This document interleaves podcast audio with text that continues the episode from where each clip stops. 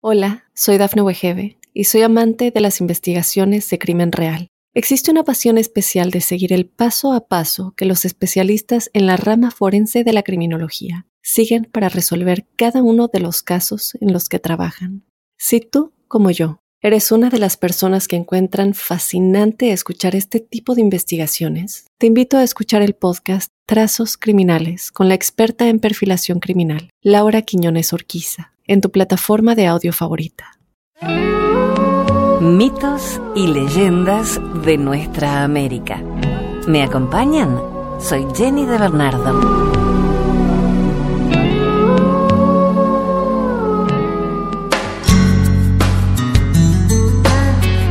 Los primeros hombres. Una leyenda maya. Los dioses Quisieron crear nuevos seres capaces de hablar y de recolectar lo que la Tierra podría ofrecerles.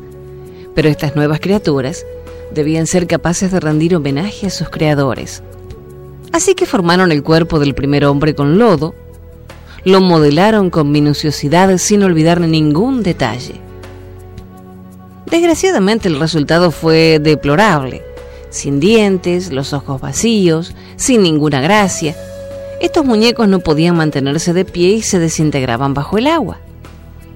Sin embargo, el nuevo ser tenía el don de la palabra, una voz armoniosa, jamás oída en este mundo, pero no tenía conciencia de lo que decía.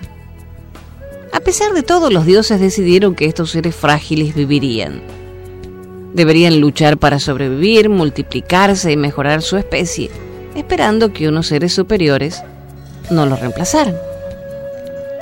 Las nuevas criaturas fueron fabricadas en madera para que ellas pudieran marchar bien derechas sobre la tierra. Se unieron entre ellas y tuvieron hijos, pero estos seres no tenían sentimientos. No podían comprender que debían su presencia sobre la tierra solo la voluntad de los dioses. Deambulaban sin saber a dónde iban, tales como muertos vivientes. Cuando hablaban no había ninguna emoción en sus voces. Vivieron muchos años hasta que los dioses decidieron condenarles a muerte. Una lluvia de cenizas se abatió sobre estos seres imperfectos. Después el agua fluyó tanto que alcanzó las cimas de las montañas más elevadas. Todo fue destruido.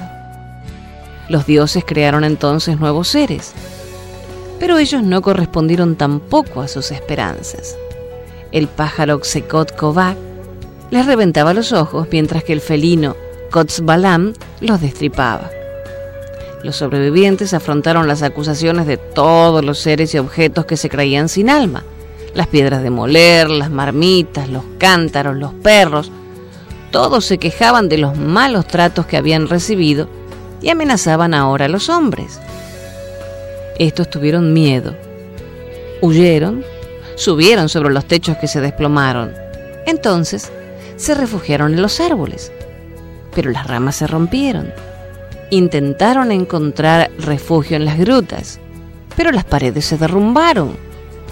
Los pocos sobrevivientes se transformaron en monos.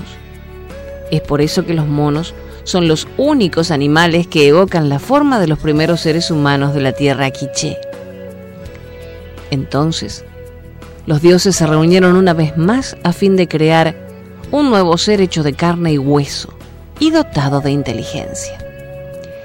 Esta vez se sirvieron del maíz, modelaron su cuerpo con esta pasta blanca y amarilla y les introdujeron pedazos de madera para que sean más rígidos. Rápidamente los nuevos seres humanos hicieron prueba de inteligencia. Comprendieron el mundo que los rodeaba. Estos seres se llamaban Balam Kitse, Balanakab Ma Okuta e Ikibalam. Entonces los dioses interrogaron al primero de ellos. Habla en tu nombre y de los otros, y dinos cuáles son tus sentimientos. ¿Eres consciente de tus poderes? Balam Kitse le respondió, ustedes nos han dado la vida, y gracias a eso sabemos lo que sabemos. Somos lo que somos. Hablamos, marchamos, y comprendemos lo que nos rodea. Sabemos ya dónde reposan los cuatro rincones del mundo, los cuales marcan los límites de todo lo que nos rodea. Pero los dioses no apreciaron que los nuevos seres sepan tantas cosas. Faltaba que conocieran solo una parte del mundo que les rodeaba. Solo una parte de lo que existía les sería revelada y no deberían comprender todo. Faltaba limitar el campo de sus conocimientos, a fin de reducir su orgullo. Si no, sus hijos percibirían aún mejor las realidades del mundo hasta saber tanto como los dioses y creerse dioses ellos mismos. Faltaba remediar este peligro que sería fatal para el orden fecundo de la creación. Entonces los dioses limitaron el campo de sus conocimientos. A fin de que estos seres no estuviesen solos, los dioses crearon las mujeres. Durmieron a los hombres y ubicaron cerca de ellos a las mujeres, desnudas y apacibles. Cuando se despertaron vieron con alegría lo bellas que eran. Para distinguirlas, le dieron nombres que evocaban la lluvia según las estaciones. Las parejas se formaron y tuvieron hijos que comenzaron a poblar la tierra. Ciertos entre ellos eran más dotados que otros. Por esta razón, los dioses los eligieron para que fueran adoradores y sacrificadores, sacerdotes en las funciones más alejadas. Los primeros seres engendrados eran tan bellos como su madre, tan fuertes como su padre, y supieron adivinar el misterio de sus orígenes. Es así que Balam Kitse y los otros ancianos fueron los generadores de los seres humanos que vivieron, se desarrollaron y formaron las tribus del Quiché. Estos primeros hombres se propagaron sobre la tierra en la región del Oriente.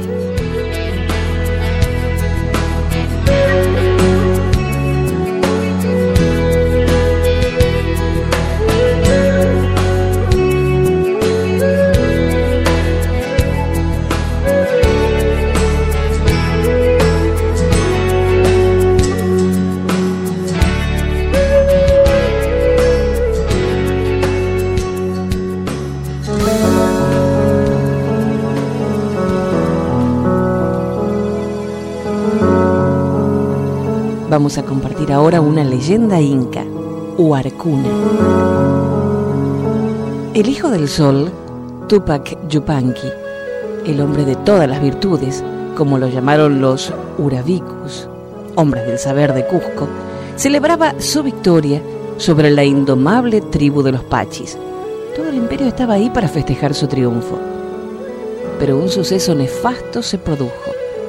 El cóndor de las alas gigantescas cobardemente herido y sin fuerzas, cayó de la montaña más alta de los Andes, tiñendo la nieve con su sangre. El gran sacerdote, viéndolo morir, anunció que se aproximaba el fin del reinado de Manco Capac, primer inca fundador del imperio. Que otras gentes vendrían con inmensas piraguas para imponer su religión y sus leyes. Pero ese día, la fiesta continuó se hizo venir a una bonita cautiva que iba a ser entregada al Inca. Su corazón estaba lleno de amargura porque había sido alejada del ser que ella amaba y se la obligaba a cantar alabanzas al vencedor. De repente, ella se puso a temblar viendo que su novio se encontraba allí, también prisionero del Inca. La noche comenzó a caer sobre las montañas y la suite real se detuvo en Iscuchaca. De pronto, la alarma cundió en el campamento. La bonita cautiva, la joven mujer destinada al serrallo del Inca, fue sorprendida huyendo con su amante, a quien mataron al defenderla. Tupac Yupanqui ordenó la muerte para la esclava infiel.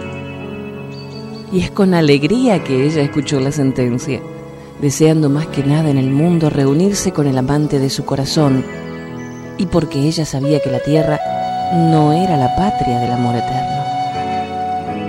Desde entonces, en el lugar donde fue inmolada la cautiva, sobre el Palla Huarcuna, situado en la cadena de montañas entre Iscuchaca y Huaynampuquio, se puede ver una roca que tiene la forma de una india con un collar alrededor del cuello y un turbante de plumas sobre la cabeza afirma que nadie puede pasar la noche en el Pallahuarcune sin ser devorado por el fantasma de piedra.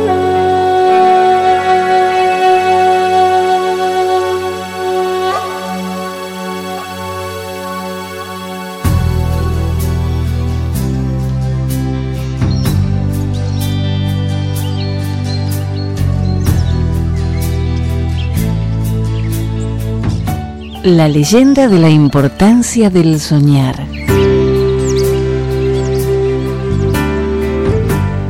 Una antigua leyenda india nos cuenta sobre la importancia que representa para el hombre soñar. Así, el Gran Espíritu habla sobre el tiempo como un espacio en que el origen era silencioso, cuando todo era oscuridad. No existía el sonido y nada podía ser visto o sentido. Fue entonces cuando el Gran Espíritu decidió llenar este espacio con la luz y la vida.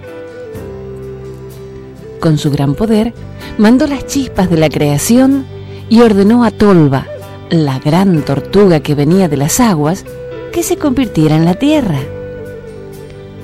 El Gran Espíritu moldeó las montañas y los valles creados por el cuerpo de la tortuga en su espalda.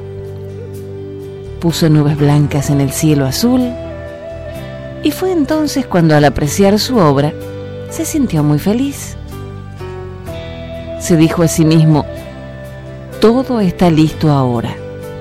Solo queda llenar este lugar con el movimiento de la vida y la felicidad. Así lo hizo. Pero también había llegado el momento de pensar y reflexionar muy bien sobre qué tipo de criaturas habitarían la Tierra. Y comenzó a preguntarse, ¿dónde iban a vivir? ¿Qué iban a hacer? ¿Cuál sería el objeto de sus existencias? Él quería realizar un plan perfecto y pensó tanto que llegó al agotamiento. Fue entonces cuando el cansancio lo venció y se durmió. En su sueño aparecieron todas las ideas para concretar su obra. Pero vio cosas extrañas, así como el rastro de animales en cuatro patas, algunos en dos, algunas criaturas volando con alas, algunas nadaban con aletas en el agua. En el sueño el Gran Espíritu pudo ver plantas de todos los colores y tamaños que cubrían la tierra de todo el mundo. Pequeños seres que volaban hacia un lado y al otro como si no tuvieran rumbo. Otros con plumas y alas que surcaban los cielos. Pero cuando se detenían en los árboles, emitían sonidos a los que llamó canto. Había seres que caminaban en dos patas y vivían en grupos emitían sonidos y parecían entenderse. Pero todo parecía estar fuera de lugar. Entonces, el gran espíritu creyó que era una terrible pesadilla, ya que él quería crear la perfección en toda su creación, según cuenta la leyenda. Al despertar del sueño, vio a un castor picar en una rama y se dio cuenta que el mundo de su sueño se había convertido en realidad se encontraba frente a su creación. Por lo tanto, todo lo soñado se hizo realidad. Pero cuando vio que el castor tenía una casa y que había construido una presa, proporcionándole así un estanque a su familia para que habitara en él, entonces se dio cuenta que cada cosa estaba en su lugar y en su tiempo, que el propósito de su creación estaba cumplido. En la cultura india, estas leyendas se han transmitido de generación en generación. Y como moraleja de su esencia, ellos comprenden que el mundo de los sueños es el mundo de nuestras creaciones. Después de estas enseñanzas nos podríamos preguntar, ¿qué parte de nuestra vida es la realidad y qué parte es un sueño?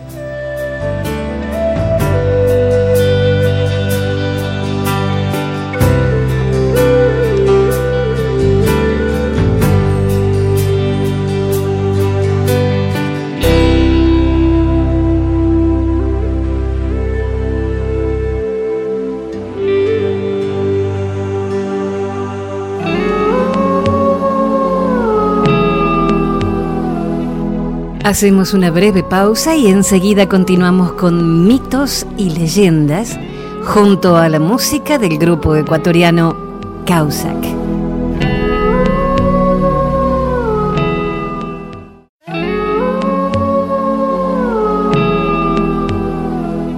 Y continuamos con el grupo ecuatoriano Causac musicalizando estos mitos y leyendas. Soy Jenny de Bernardo.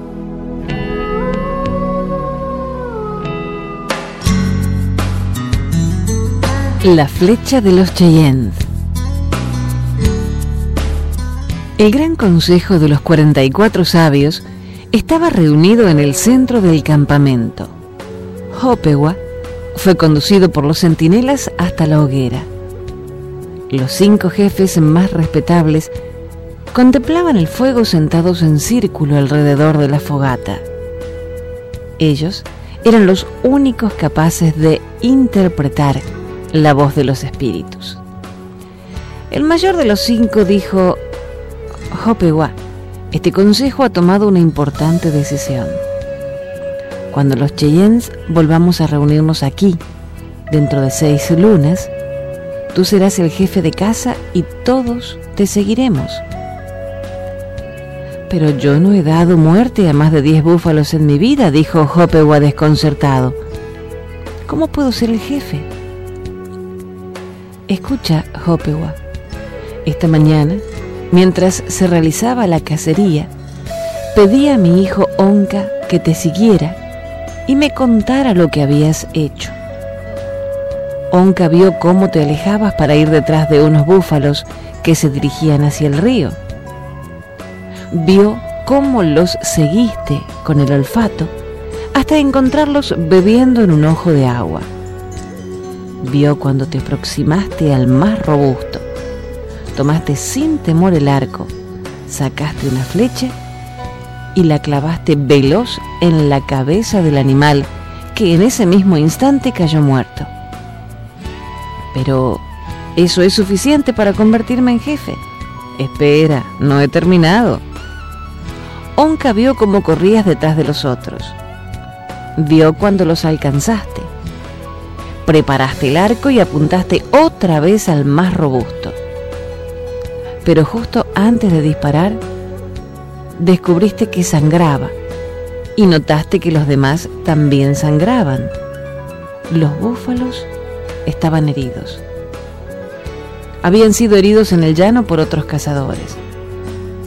Entonces dejaste el arco y solamente arrojaste una piedra para ahuyentarlos. Por eso hemos decidido que serás el jefe. ¿Por negarme a cazar? Sí. El verdadero cazador no acepta la ventaja que le da una presa herida. Pocos tienen la fortaleza necesaria para detener la cuerda del arco en un tiro seguro, para dar lugar a la clemencia.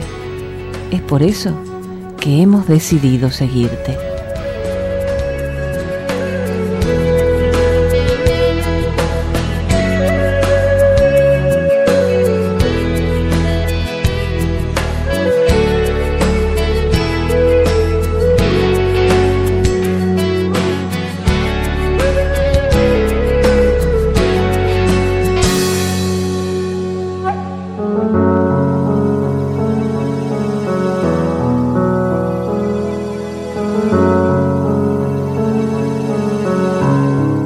La leyenda del ñandú.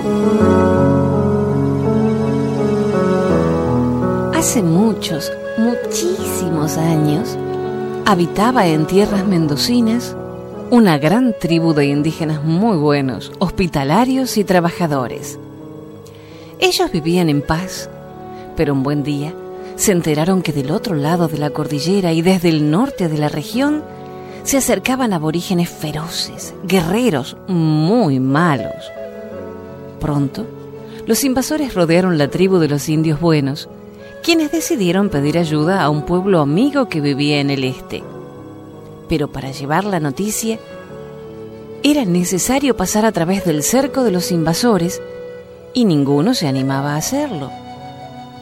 Por fin, un muchacho como de 20 años, fuerte y ágil, que se había casado con una joven de su tribu no hacía más de un mes, se presentó ante su jefe resuelto a todo. Se ofreció a intentar la aventura y después de recibir una cariñosa despedida de toda la tribu, muy de madrugada, partió en compañía de su esposa. Marchando con el incansable trotecito indígena, marido y mujer no encontraron sino hasta el segundo día las avanzadas enemigas. Sin separarse ni por un momento y confiados en sus ágiles piernas, corrían, saltaban, evitaban los lazos y boleadoras que los invasores les lanzaban. Perseguidos cada vez más de cerca por los feroces guerreros, siguieron corriendo siempre, aunque muy cansados, hacia el naciente. Y cuando parecía que ya iban a ser atrapados, comenzaron a sentirse más livianos. De pronto se transformaban, las piernas se hacían más delgadas, los brazos se convertían en alas, el cuerpo se les cubría de plumas. Los rasgos humanos de los dos jóvenes desaparecieron para dar lugar a las esbeltas formas de dos aves de gran tamaño. Quedaron convertidos en lo que con el tiempo se llamó ñandú. A toda velocidad, dejando muy atrás a sus perseguidores, llegaron a la tribu de sus amigos. Estos, alertados, tomaron sus armas y se pusieron en marcha rápidamente, sorprendiendo a los invasores por delante y por detrás, y los derrotaron obligándolos a regresar a sus tierras. Y así cuenta la leyenda que fue como apareció el ñandú sobre la tierra.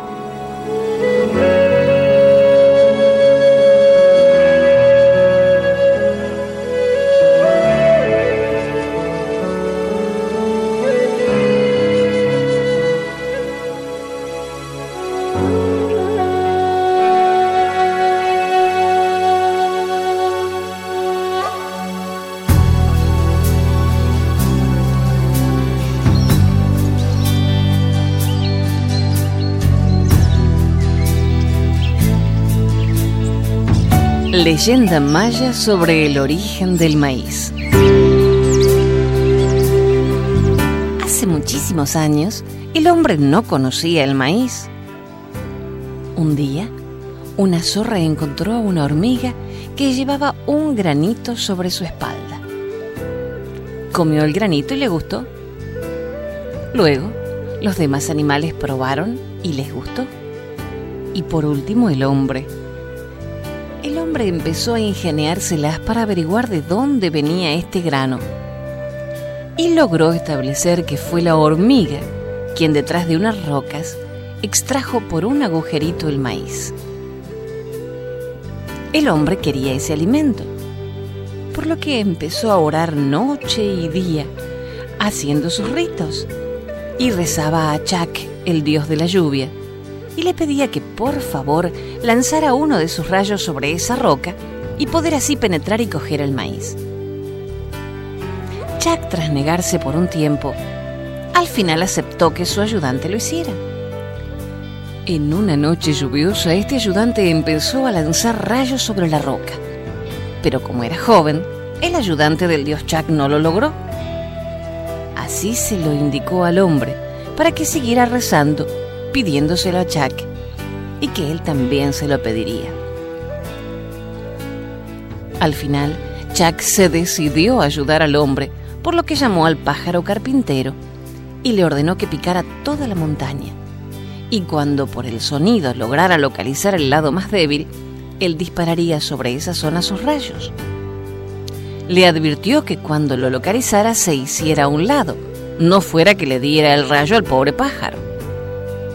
El pájaro se puso a trabajar y encontró la zona más débil y avisó a Chuck, quien tiró sus rayos y logró romper la roca.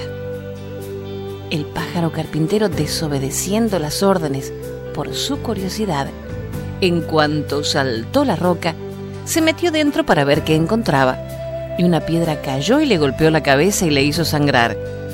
Es por ello que ahora el pájaro carpintero tiene la cabeza roja. La sangre cayó sobre el maíz que había allí, por lo que una parte se quedó negro. Otro maíz que estaba más retirado le cayó menos sangre y se quedó rojo. Otro más retirado aún casi no le mojó, por lo que quedó amarillo. Y otro, que no se mojó, quedó blanco. Este es el origen de los colores del maíz.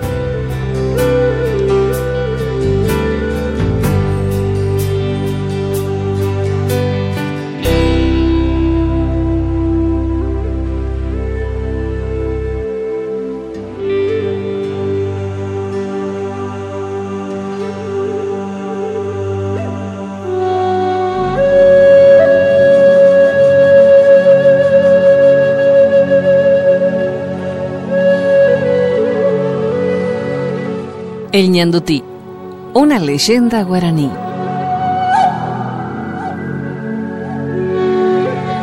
Cuenta la leyenda que existía una mujer morena, muy bella y amable, llamada Samimbi. Dos hombres, bravos guerreros guaraníes, luchaban por su amor. Uno de los jóvenes se llamaba Yassi Ñemoñaré, hijo de la luna, y el otro Ñandúguazú, araña grande. Una noche en que Yasí Ñemoñaré suplicaba a Tupá, a Dios, que lo ayude a conquistar el amor de Samimbi, vio en lo alto de un enorme árbol una especie de encaje de color plateado. Era perfecto y la luz de la luna lo hacía aún más bello. Esto deslumbró a Yaciñe Moñaré y entonces trepó al árbol para bajarlo y regalárselo a su amada. En ese momento también pasó por ahí Ñandú que al ver aquel tejido tan hermoso, se puso furioso por los celos al saber que su enemigo lo conseguiría antes que él. Sin pensarlo dos veces le disparó una flecha. Yasé Ñemoñaré cayó muriendo en el acto. Entonces, rápidamente Ñandúguazú trepó al árbol. Pero cuando quiso tomarlo, solo quedó en sus dedos el tejido que se desgarró al instante, comprobando que se trataba de una tela de araña.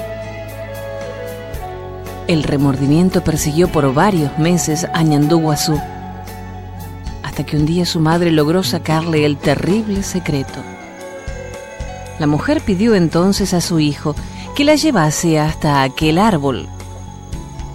Así lo hizo Ñandúguazú, y cuando ambos llegaron hasta el lugar, vieron con sorpresa que en ese mismo sitio se encontraba un tejido idéntico al anterior. La mujer, queriendo consolar a su hijo que desde la muerte de Yaciñe Moñaré vagaba sin rumbo por la selva, decidió regalarle un tejido igual al de aquel árbol. Para esto la anciana se puso a estudiar con mucha atención la ida y venida de las arañas mientras hilaban con tal perfección hasta lograr aquel encaje. Entonces tomó sus agujas de tejer y empezó a copiar los círculos y rectas que las arañas dibujaban, y utilizando como hilo las hebras blancas de su cabello, logró reproducir aquel tejido.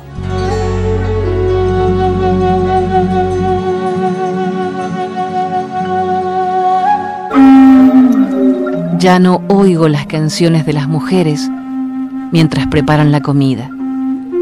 Los antílopes han desaparecido. Vacía está de bisontes las praderas. Solo se oye el aullido del coyote. Somos como aves con un ala rota. Siento el frío que invade mi corazón.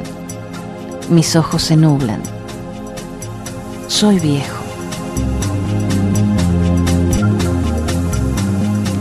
Jefe Muchos Golpes, Indio Crow en 1909.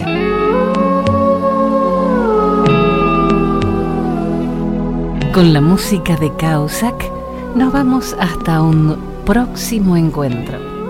Gracias Kausak y gracias a ustedes por compartir estos mitos y leyendas de nuestra América. Soy Jenny de Bernardo. Hasta la próxima.